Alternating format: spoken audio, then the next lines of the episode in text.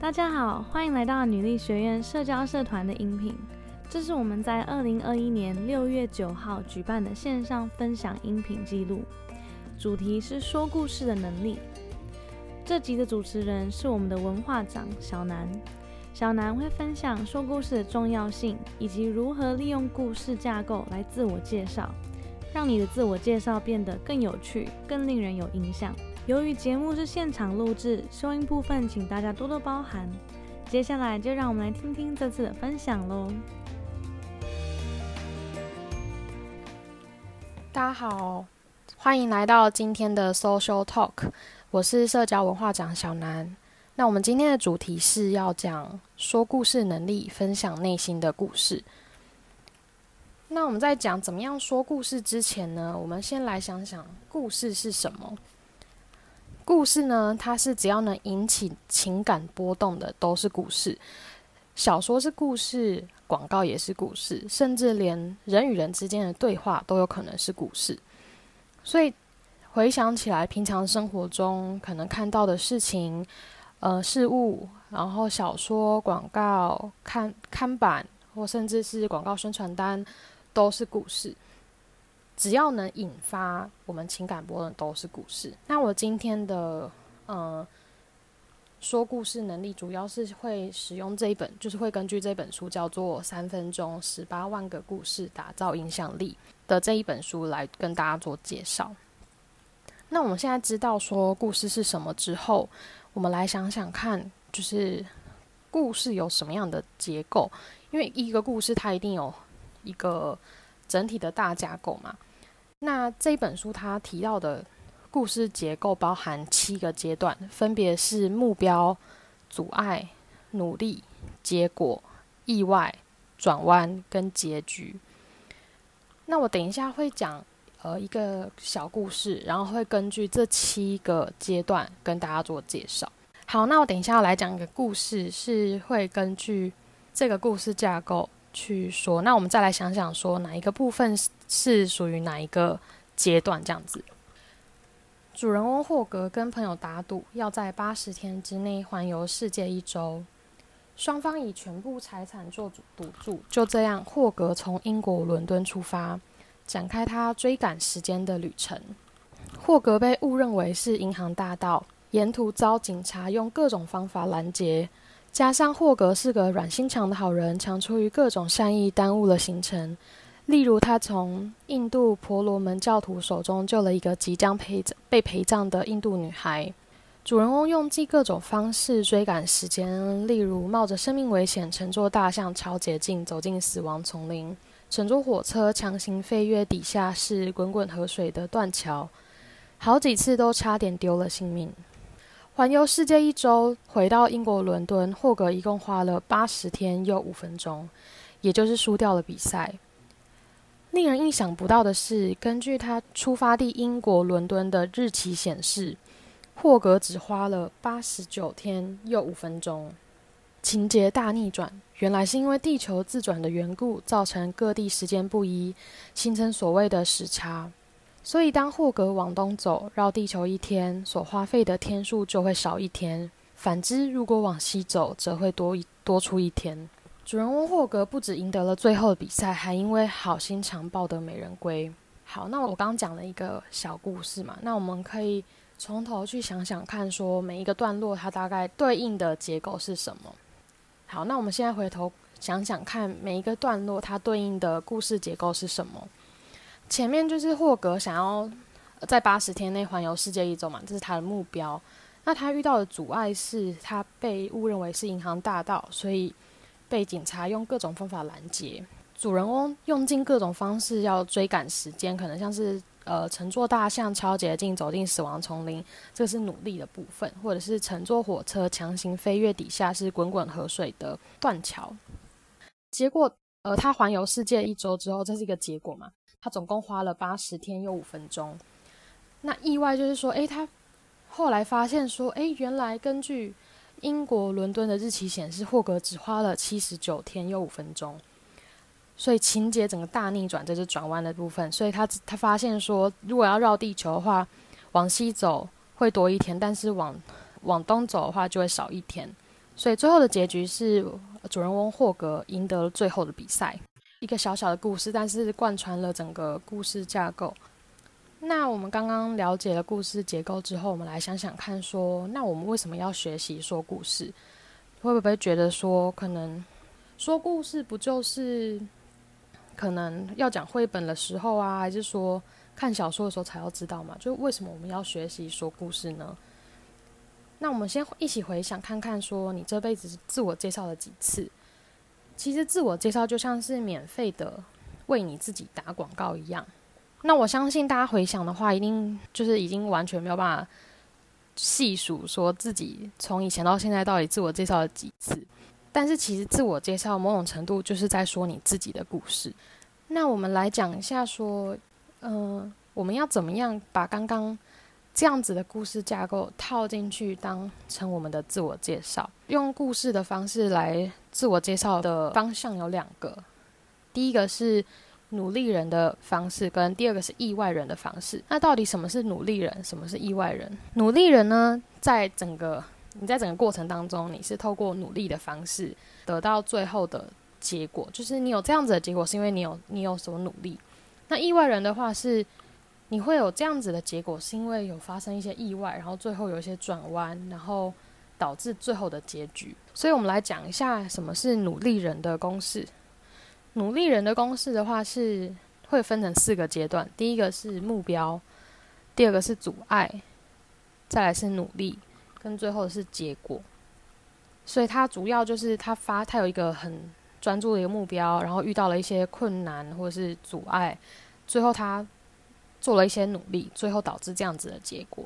那意外人公式的话，是指一开始有一个很大的目标，后面有一个发生了一些意外，但最后因为某些事件导致整个大转弯，所以情节大转弯，最后导致这样子的结局。所以这是主要是两个。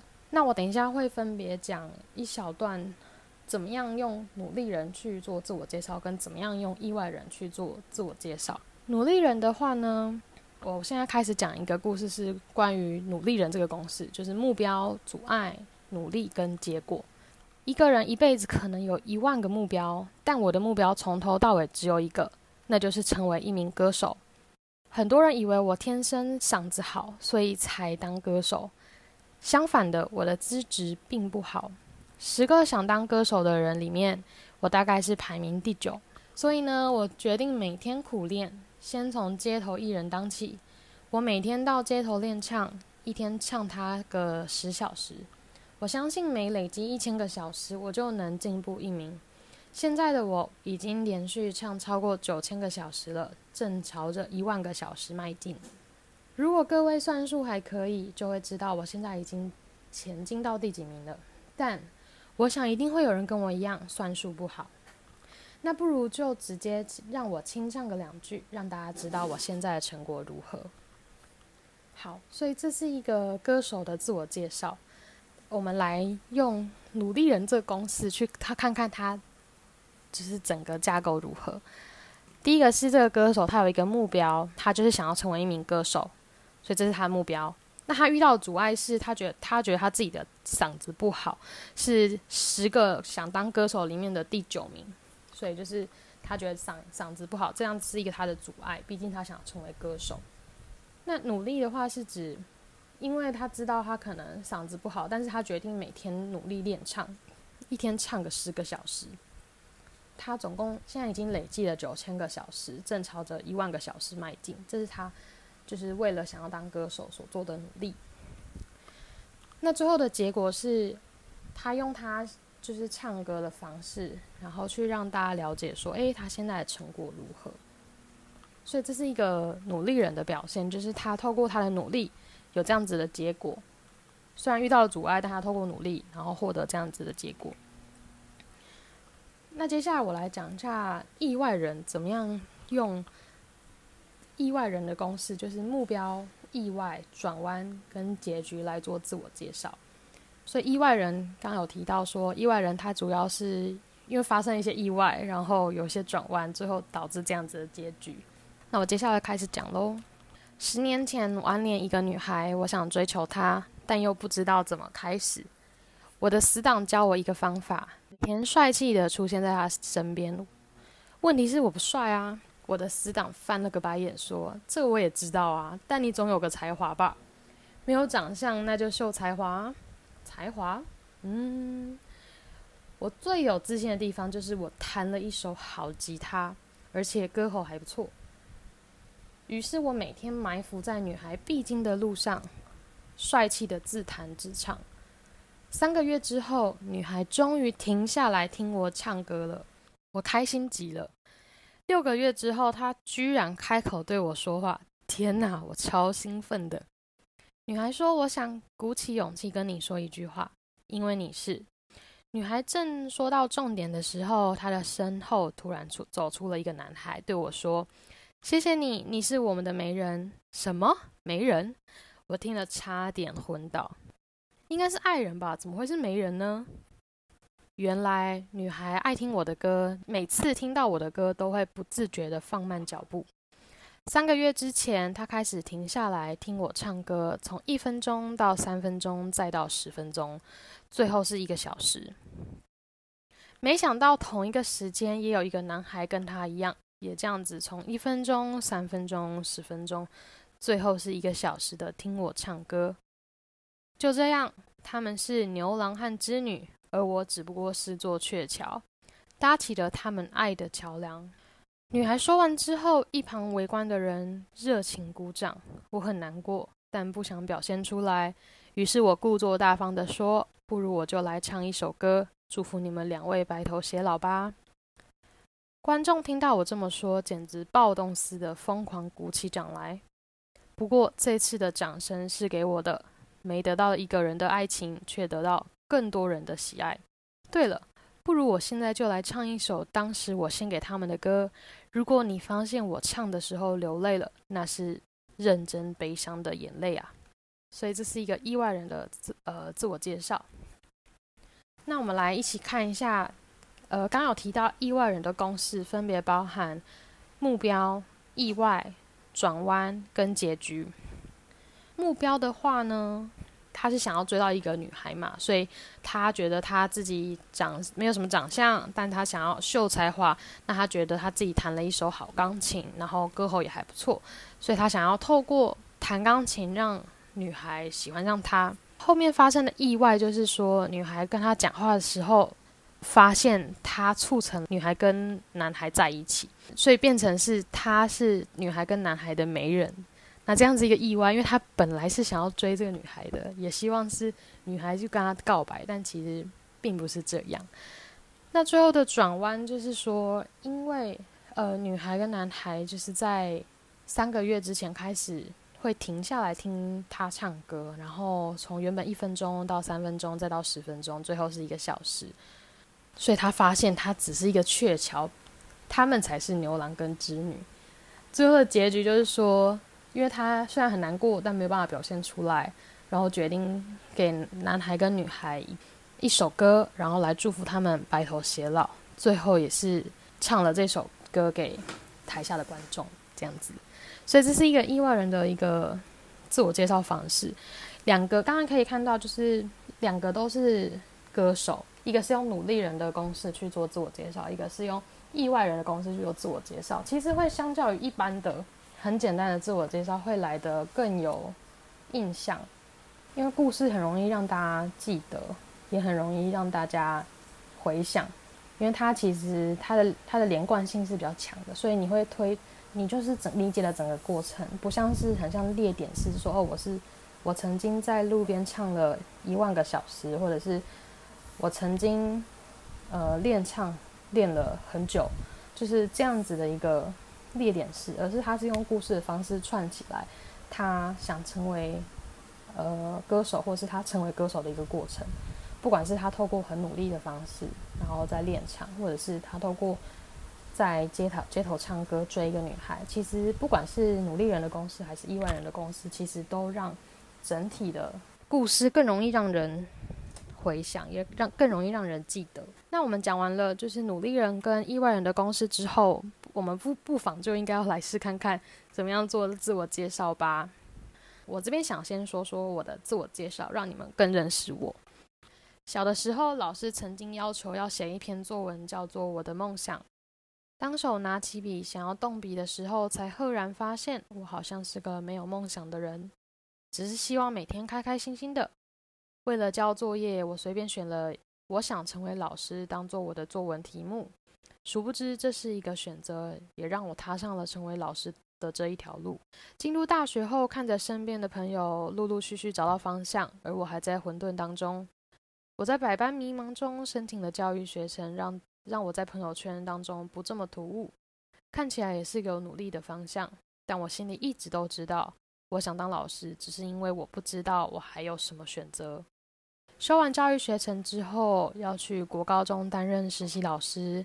在这半年当中，尽管看到可爱又贴心的学生，我依然感受不到快乐，获得不到成就感。